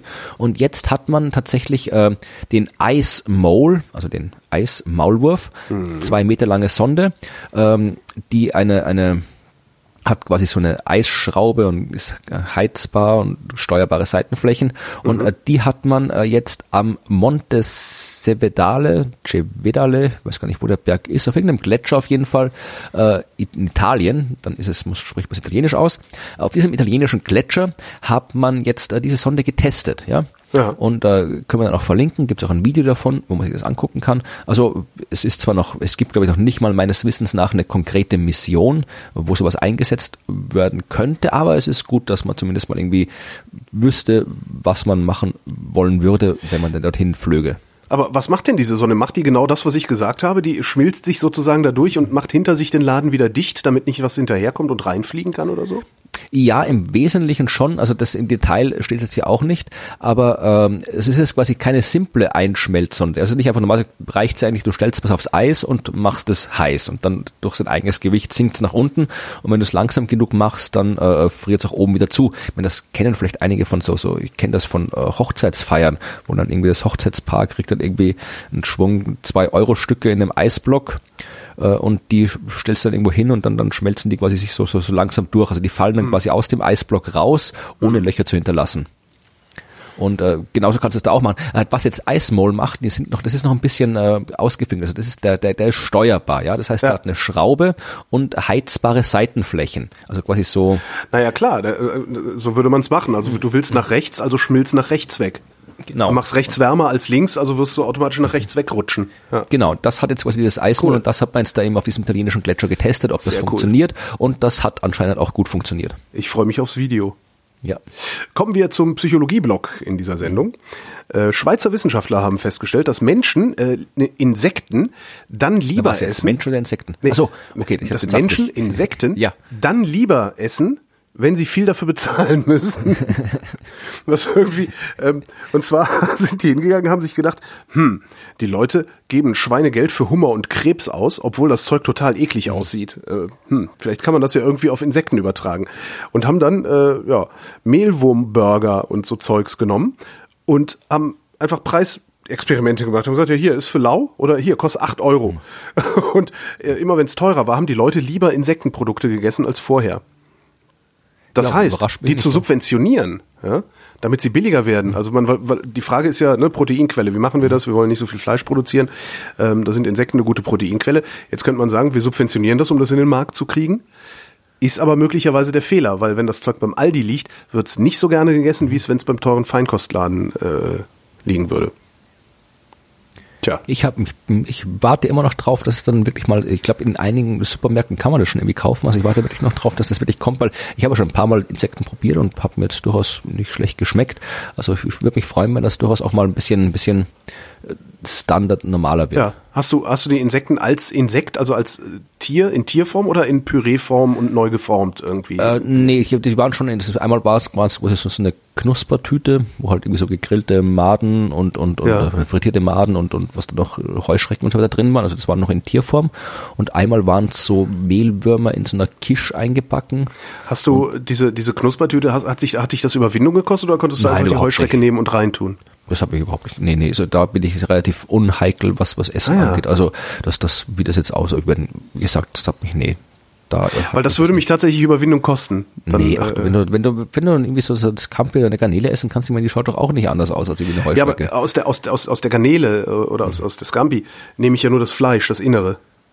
Und nicht das ganze Ding. Stimmt, aber, ja, aber du, du guckst dir trotzdem an beim Essen. Ja, ja, ja, aber ich mache halt diesen, diesen, diesen, Chitinpanzer, den mache ich halt ab mhm. und äh, ist das Ding. Ich würde es gerne mal probieren. Ich habe noch nie Gelegenheit dazu gehabt. Wir hatten letztens ähm, wollten wir im Radio. Äh, es gibt irgendwie so einen Anbieter, der jetzt tatsächlich Insekten Burger, Burger Patties aus irgendwie Insekten macht. Ähm, und die auch schmeckst du das da gar nicht, wenn du nicht weißt, dass wahrscheinlich das nicht eben. Und der, der hat jetzt auch angefangen, die zu vertreiben. Und wir haben auch gesagt, hier, wir würden da gerne drüber berichten. Schick doch mal eine Handvoll. Und der hat gesagt, nee, das lohnt nicht, dass jetzt irgendwie hier gekühlt äh, so drei Dinge. Ihr müsst noch bis, weiß ich nicht, November oder sowas warten. Dann äh, wird es auch eine Möglichkeit geben, die in Berlin zu kaufen.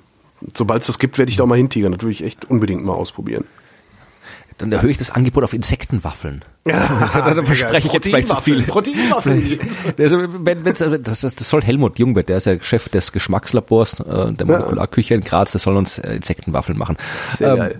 Wo, oder bist du schon durch mit der Psychologie? Nein, nein, der Psychologieblock nee, okay. geht noch weiter, denn schwedische Wissenschaftler haben festgestellt, Achtung, wer hätte das gedacht, viele Kollegen erhöhen das Scheidungsrisiko ja? Also je mehr Kollegen des anderen Geschlechts du am Arbeitsplatz hast, desto wahrscheinlicher ist es, dass du dich irgendwann scheiden lässt, wenn du verheiratet bist. Interessant. Insbesondere gilt das für gut ausgebildete Männer. Gut ausgebildete Frauen sind weniger empfänglich für einen Partnerwechsel äh, im Büro.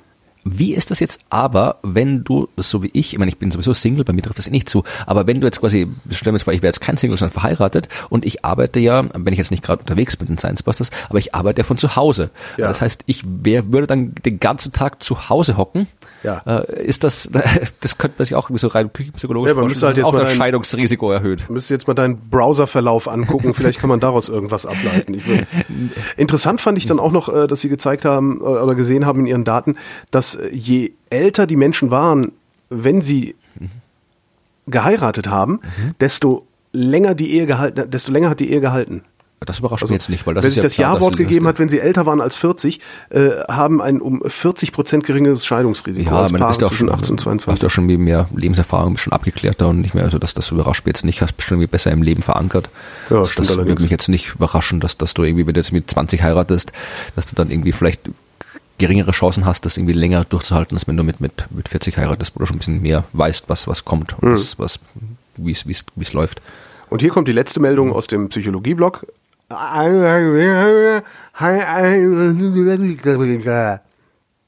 Okay. Amerikanische Wissenschaftler haben festgestellt, dass äh, das Gebrabbel von Babys Auskunft darüber Baby, okay. geben kann. okay, ich habe es versucht. Auskunft darüber geben kann, ähm, wie talentiert, äh, also was für ein Lesetalent diese Babys haben. Die haben, äh, ist allerdings eine sehr kleine äh, Probe gewesen, also neun Kinder aus US-Familien. Weißt ein, ein Kinder, das Kind von Wissenschaftler genau. sagt, mein Kind ist urgescheit, mein Kind ist total klug. Genau.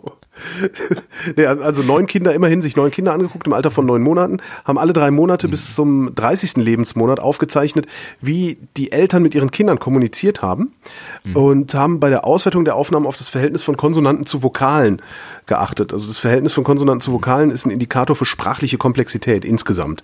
Das, das hängt ja von der Sprache ab. Wenn da irgendwie grönländische Kinder, die haben glaube ich nur äh, Vokale und wenn du das vergleichst mit, mit tschechischen Kindern, also das sind dann irgendwie ja, äh, aber wir waren ja in den USA. Und ja. Ich vermute mal, dass ja. das dann so für so Sprachen wie unsere auch irgendwie funktioniert. Mhm. Ähm, als die Kinder sechs waren, sind sie nochmal hingegangen, haben sich die Kinder nochmal angeguckt und äh, haben geguckt, wie gut es den Kindern gelingt, einzelne Buchstaben zu erkennen. Und dabei ist halt rausgekommen, je komplexer das Kind gebrabbelt hat, also je äh, aufwendiger äh, das Verhältnis von Konsonanten zu Vokalen war, desto schneller, äh, desto besser hat es bei der Leseaufgabe abgeschnitten. Cool. Finde ich eigentlich ganz interessant. Kann man da irgendwas daraus lernen? Also kann man da irgendwie gezielt zum Brabbeln bringen oder? Das wüsste ich jetzt allerdings auch gerne. Das habe ich da dem auch nicht entnehmen können. Also weil Sondern- vielleicht ist es, vielleicht wäre es sinnvoll, sein Kind absichtlich komplex brabbeln zu lassen, beziehungsweise selber komplex ja, ich vorzubrabbeln, wollte damit gerade es sagen, komplex du nachmacht. nicht brabbelst, sondern einfach dem Kind irgendwie, wenn halt dem Kind anspruchsvolle Dinge Also erzählst. ja, nicht immer ja, ja, ja, ja, ja machen, sondern Also alle, die gerade. Kleinkinder zu Hause haben, äh, kauft euch doch ein Buch von mir, zum Beispiel über Stephen Hawking, das ist wahr, das sind sehr viele komplexe Wörter und lest das euren Kindern vor. Die Ja. unmittelbar von Vokalen gefolgt. Also unfassbar, jede Menge. Unfassbar. Das war der Psycho-Bereich. Ja, so, äh, dann erzähle ich dir jetzt eine Geschichte. Äh, wo denkst du, äh, äh, hat man festgestellt, dass es keine Zigarettenasche gibt? Okay, das war sicherlich eine fiese Überleitung. Aber egal. Äh, bei Rauchfreien. nee, äh, das ist, was, das ist eigentlich eine komplett irreführende und schlechte Überleitung. Also es geht um die äh, japanische Raumfahrtmission Hayabusa 2, über die wir sicher auch schon gesprochen Ja. haben, die nämlich ja beim Asteroid Ryugo angekommen ist und äh, wo auch äh, deutsch-französische Kooperation mitmacht mit dem Maskottlander, das habe ich damals, glaube ich, auch schon ausführlich erzählt. Mhm. Und, da dieser, soll es äh, keine Zigarettenasche geben, das glaube ich nicht, das ist Fake News. dieser Mess, ja, die haben jede Menge kettenrauchende Kometenbewohner entdeckt. Nein, äh, dieser Mascot-Lander ist ja gelandet. Scheiße, ihr jetzt, landet schon wieder so ein Ding. genau. Dieser Mascot-Länder ist jetzt gelandet und die Mission ist noch lange nicht zu Ende, denn ähm, äh, Mascot war halt da, um halt und die anderen, es gab noch zwei andere Landesonden, kleinere, von aus den, von den Japanern gebaut. Wir sollten halt mal den, den Boden untersuchen, angucken, aus der Nähe Messungen anstellen. Aber Hayabusa will ja selbst noch äh, Zeug von dem äh, Asteroiden mitnehmen und zur Erde zurückbringen. Und äh, da hat man äh, einige Erwartungen gehabt, aus welchem Material so ein Objekt bestehen könnte, weil wir haben ja schon ein paar Asteroiden aus der Nähe besucht. Und man hat sich erwartet, dass eben das, das Gestein, das da auf dem, auf dem Asteroid äh, drauf ist, also das Gestein auf der Oberfläche, dass das ungefähr so den Härtegrad von Zigarettenasche hat. Ja, das war so der Ah. Vergleich. Also dass es ist, dass es ein weiches Zeug ist, aber ist es nicht. Ja, Es sieht nur so Äh, aus. Ja, man wusste vorher nicht, wie es aussieht. Das hat man einfach so aus, aus vergleichenden Messungen erwartet. Und äh, Ralf Jaumann äh, vom DLR hat das schön in diesem Artikel hier zitiert oder ist zitiert worden. Tatsächlich ist es am Boden aber noch viel verrückter, als er erwartet sagt er. Also es ist, der Ryugo ist sehr verrückt. Also erstmal, es ist wirklich hart, also es ist eher so Braunkohle, sagt er, der Härtegrad. Und es ist wirklich, also wenn du noch die Bilder anguckst, das ist richtig so, also kennt man eigentlich so nicht von Asteroidenoberflächen, die man bis jetzt gesehen hat. Also es ist alles wirklich, das ist äh, extrem zerklüftet, Gesteinsbrocken, Geröll, also da sieht man fast keine, keine ebene Fläche irgendwie. Also Klingt ein bisschen wie dieser Armageddon-Asteroid. ja, nein, nicht, ja, das ist eher eine, es ist äh, kleinteiliger noch, weil es natürlich die Okay. Aufnahmen halt, sind halt extreme Nahaufnahmen von diesen, die, die, die die Lander gemacht haben. Aber es ist wirklich, es ist wirklich extrem äh, zerklüftetes Terrain, Blöcke, Geröll und alles. Also äh, es, äh, es hat irgendwie fast nirgendwo sind größere Ansammlungen von feinem Material zu sehen und das hat man eigentlich nicht erwartet, ja, weil äh, das, die Objekte, die Asteroiden sind ja alt, ja, das sind extrem alte Oberflächen, die stammen aus der, die sind älter als Planeten. Die Asteroiden sind ja das, aus denen Planeten entstanden sind. Und es gibt auch äh, kosmische Verwitterung, ja, also durch die durch Mikrometeoriten, die einschlagen, durch kosmische Strahlung und durch jede Menge andere Phänomene gibt es eben auch im Weltall Verwitterung und die sollten eigentlich dann äh, feines Material erzeugen, Staub erzeugen. Und den Staub sehen wir ja auch auf anderen Himmelskörpern. Ja, also auf den Kometen, auf Churyumov, auf Gerasimenko haben wir den Staub gesehen und äh, auf anderen Asteroiden haben wir gesehen, dass da wirklich viel Staub drauf ist und da hat man eben keinen Staub gesehen und man weiß noch nicht warum. Das, drum sind wir hingeflogen, um neue Dinge zu entdecken und bessere Sachen zu verstehen. Und das tut man hoffentlich in den nächsten Wochen. Schweizer Wissenschaftler haben währenddessen festgestellt, dass je kleiner eine Familie ist, desto häufiger äh, ist äh, Krebs diagnostiziert worden innerhalb dieser Familie. Und zwar haben die Ärzte Krebserkrankungsdaten aus 178 Ländern ausgewertet. Hirntumor, Lungentumor, Magen, Darmkrebs, Haut- und Brustkrebs. Ähm, ja, und haben halt gesehen, je kleiner die Familie, desto häufiger gab es Krebs. Ist es mit der Familiengröße gemeint, also quasi Vater, Mutter, ein Kind, zwei Kind, drei Kind oder geht noch weiter. Sind wir- Es geht nicht nur, es geht nicht nur um äh, Vater, Mutter, ein Kind, zwei Kind, drei Kind, sondern um Haushaltsgröße. Das heißt, selbst wenn Freunde mit im Haushalt gewohnt haben, gab es einen reduzierteren, also gab es weniger Krebs in dieser Gesamtpopulation. Äh, im Haus oder wie man das Es dann nennt. sei denn, du wohnst in einer, in einer Kettenraucher-WG. Das kann natürlich sein, ja. Und äh, was sie sogar, sie haben sogar ein paar Stör- Störvariablen rausgerechnet. Lebenserwartung haben sie rausgerechnet, Bruttoinlandsprodukt, Urbanisierungsgrad haben sie rausgerechnet. Ähm, ja. Und umgekehrt ist es halt genauso. Es ist nicht nur so, dass kleinere Familien häufiger Krebs haben, sondern auch größere Familien haben häufiger weniger Krebs. Was ich echt faszinierend finde. Tragisch ist, sie wissen nicht, warum das so ist. Also sie haben nicht die leiseste, ja, sie haben es nur, nur diese Korrelation gesehen. Also sowohl in die eine, also kleine Familie, als auch in die andere Richtung, große Familie, wenig Krebs.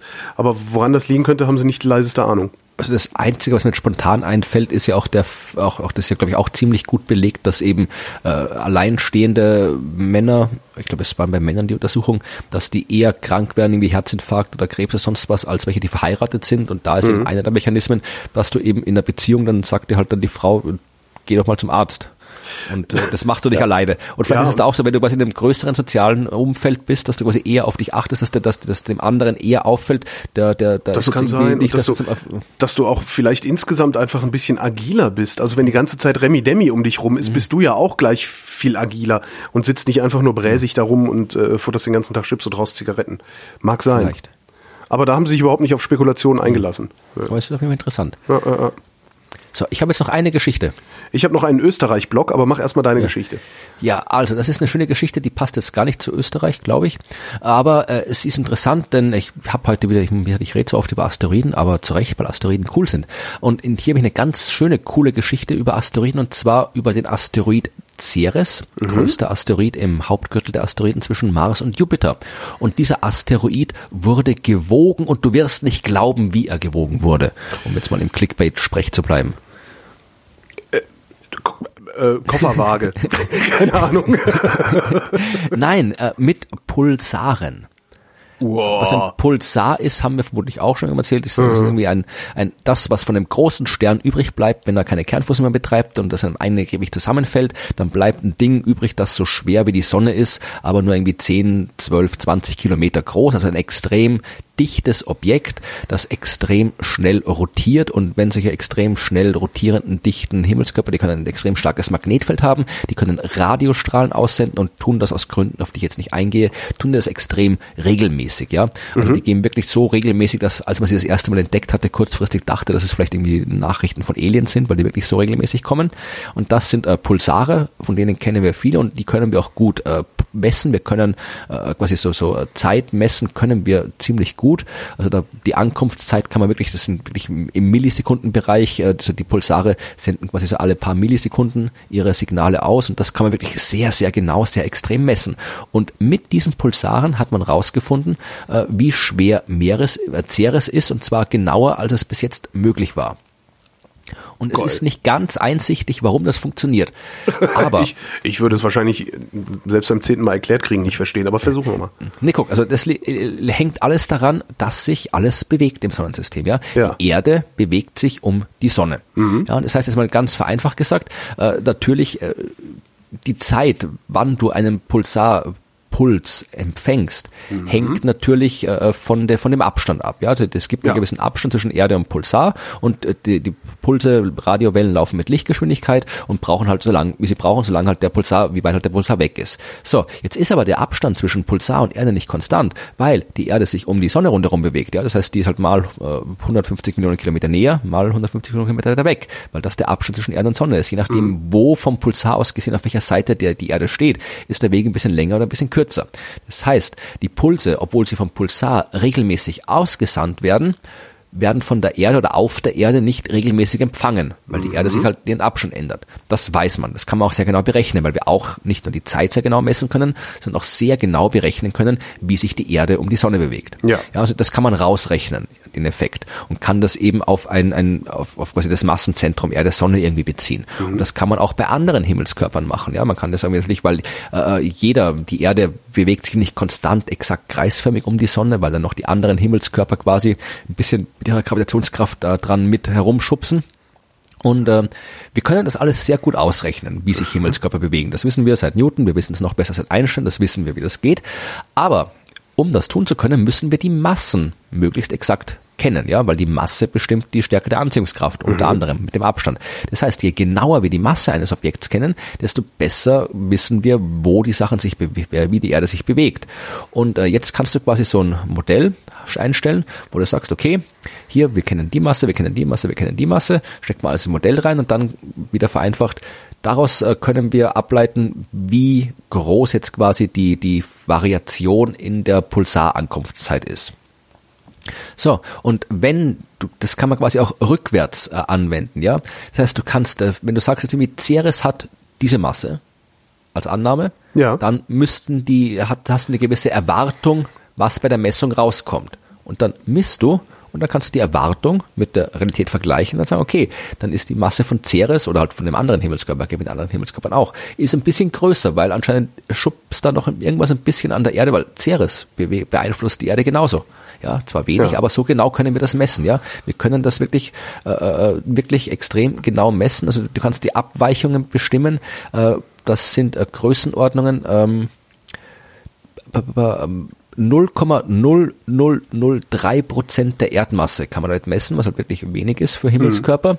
Und äh, mit dieser Methode, wie gesagt, ich möchte jetzt die ganze Mathematik nicht im Detail äh, aufdröseln, das kann man dann in dem verlinkten Paper nachlesen, wer es genau wissen will. Aber du eben dadurch, dass du eben weißt, wie sich alles bewegt und die Bewegung der Himmelskörper von der Masse abhängt und die Bewegung der Himmelskörper aber gleichzeitig dir auch sagt, wann die Pulsare, Puls, die Pulsarpulse, meine Güte, die Pulsarpulse ankommen, kannst du so eben äh, rückrechnen aus dem Unterschied zwischen Beobachtung und Erwartung, äh, welche Masse die Objekte wirklich haben. Und so hat man eben festgestellt, dass äh, Ceres äh, eine Masse hat von 4,4 mal 10 hoch minus 10 Sonnenmassen, was 1,3 Prozent der Masse des Erdmondes sind. Und das ist genauer, als wir es bis jetzt haben, hatten.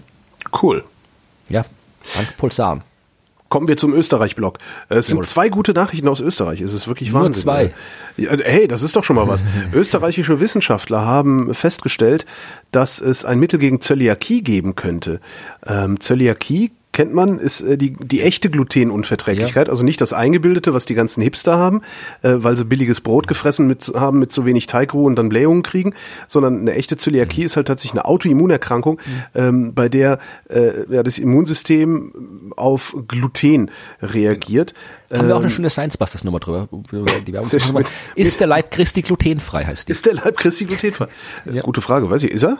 Ja, das musst du dir in der Show anhören. Ach Gott, Klären wir all das genau. Naja, jedenfalls, also, ja. äh, du, du nimmst Gluten zu dir, dadurch kriegst du eine Entzündung in der Dünndarmschleimhaut, ähm, zerstört die, Darmschle äh, die Darmwand und tralalala, wird nicht richtig verdaut. Ähm, man kennt das, kann ja jeder nachlesen.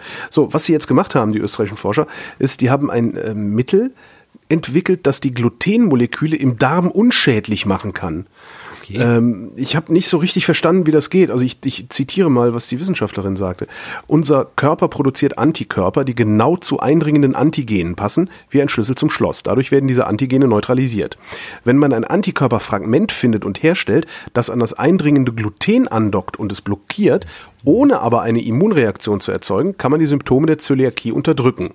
Und was sie jetzt gemacht haben, sie haben zwei Antikörperfragmente gebaut, die das Glutenmolekül einpacken. Ja, und dann wird's einfach mit ausgeschieden. Das ist quasi wie so, so, so die Securities, die dich irgendwie links und rechts packen Ja, und genau. einen Club werfen. wenn du dich Aber wie cool ist das? Stell dir mal vor. Und äh, Ja. was sie sagen ist, dass das Interessante daran ist, das Zeug, was sie da gebaut haben, das geht nicht durch die Darmbarriere, also geht nicht in den Körper, nicht in den Blutkreislauf, nicht in den Lymphkreislauf, ist darum kein Arzneimittel, weil es sich eben auf kein anderes System außer auf den Darm auswirkt und kann als ähm, ähm, Medizinprodukt verkauft werden. Also muss nicht irgendwie diese umfangreichen Arzneimitteltests und, und, und, und Ethikkommissionen und Tralala machen, äh, um auf den Markt gebracht zu werden. Jetzt hoffe ich nur mal, dass es auch so gut funktioniert, dass es nicht auch wieder so ein Scam-Produkt ist, so äh, Spirulina. Ne? Hier, er ja. kauft mehr Spirulina. Also schön wär's. Und die andere gute Nachricht aus Österreich ist, äh, dass österreichische Wissenschaftler einen neuen Dieselmotor entwickelt haben, und zwar einen Dieselmotor, der in der Lage ist, 70 Prozent Bioethanol zu verbrennen. Das heißt, äh, Dual-Fuel-Brennverfahren, kennt, kennt man ja von Benzinern. Also, Ja. nee, du fährst nicht Auto, ne? aber kennst wahrscheinlich trotzdem. ich habe schon mal gehört davon. Hast ja. halt dieses E10, ne, super E10, da ist halt 10% Bioethanol mit drin, also Alkohol eigentlich, der da mit verbrannt wird. So, und beim normalen Dieselmotor hast du halt direkt eingespritzter Dieselstrahl oder ein Diesel-Luftgemisch, was dann durch Druck gezündet wird. Was die machen ist, die mischen den Alkohol der Ansaugluft bei, sodass die Dieselzündung. Alkoholpunch ist immer gut in Österreich. Genau, genau. Sodass die Dieselzündung sozusagen eine Zünd, als Zündkerze für die Alkoholzündung funktioniert. Ähm, damit kriegen sie halt äh, ja, 70 Prozent des Dieselkraftstoffs raus, Kraftstoffs raus aus diesem ganzen Antriebssystem, äh, erhöhen den Wirkungsgrad um zwei bis sechs Prozent und vermindern die CO2-Emissionen im Mittel um 31 Prozent. Das ist doch nicht schlecht. Was schon mal richtig geil ist. Ja. Und in allen Motorlastbereichen signifikante Reduktion der Rußmasse und der Feinstaubpartikelanzahl, schreiben sie. Was äh, eben ganz cool ist für, äh, also klar, so für den, der normale private Pkw, den nicht lang, den langfristig nicht durch ein Elektroauto zu ersetzen, ist dumm. Ja? Aber du, es gibt halt auch Leute, die fahren sehr viel. Die fahren, was weiß ich, 50.000 Kilometer im Jahr oder so. Das kriegst du elektrisch nicht abgebildet. Genauso kriegst du auch ähm, LKW, äh, sind ja die viel fahren auch. Äh, LKW und Busse kriegst du elektrisch auch nicht abgebildet. Und für die kann es natürlich interessant sein, wenn du sagst, okay, wir haben hier was, was eigentlich ein Drittel sauberer ist als das, was ihr bisher fahrt. Ähm, und damit kriegt man es dann vielleicht auch ein bisschen besser verargumentiert, dass äh, immer noch Dieselbusse, LKWs und äh, teilweise Pkw durch die Gegend fahren. War das jetzt, weißt du zufällig, war das jetzt irgendwie so uh, Universitätsforschung oder war das irgendwie so Wirtschaftsforschung? Also gehört das einer Firma oder ist es irgendwie so halt einfach was die Uni so und so jetzt bekannt das gibt? Das ist eine gute Frage. Ich meine, die werden sich vermutlich patentiert lassen, so oder so, aber es wäre interessant, ob jetzt quasi hier die, die irgendwie halt äh, irgendeine Forschungsabteilung einer äh, Autofirma oder irgendwie sowas gemacht hat. Ich guck gerade. Ich guck gerade, wer es mhm. gebaut hat. Shit, warte mal. Äh, ich habe den Link gerade nicht hier. Ich schau mal, Österreich ist das alt? Ich guck mal. Nee, das ist relativ Tech neu. Das ist äh, vielleicht Technik vier Wochen alt. Abteilung. Äh, Wiener Forscher machen Moleküle mit Schall sichtbar. Wieder gute Nachrichten aus Österreich. Mit Schall sichtbar durch die. Ja. Neuer Dieselmotor, da ist er doch schon hier. Ja. Äh, TU Wien war das. TU Forschung der Technischen Universität ja, Wien. Ja, Dann haben da eventuell ja sogar alle was von und nicht, äh, ja. Mhm. Ja. ja. Kommt aus Österreich auch mal was Gutes. Ist doch, ist doch, ja, neben mir auch noch Bioethanol. Ich wollte gerade sagen, außer dir natürlich. ja. Und damit wären wir am Ende dieser Ausgabe der Wissenschaft. Ähm, ich danke dir, Florian. Und ich danke dir, Holger. Und wir danken euch für die Aufmerksamkeit.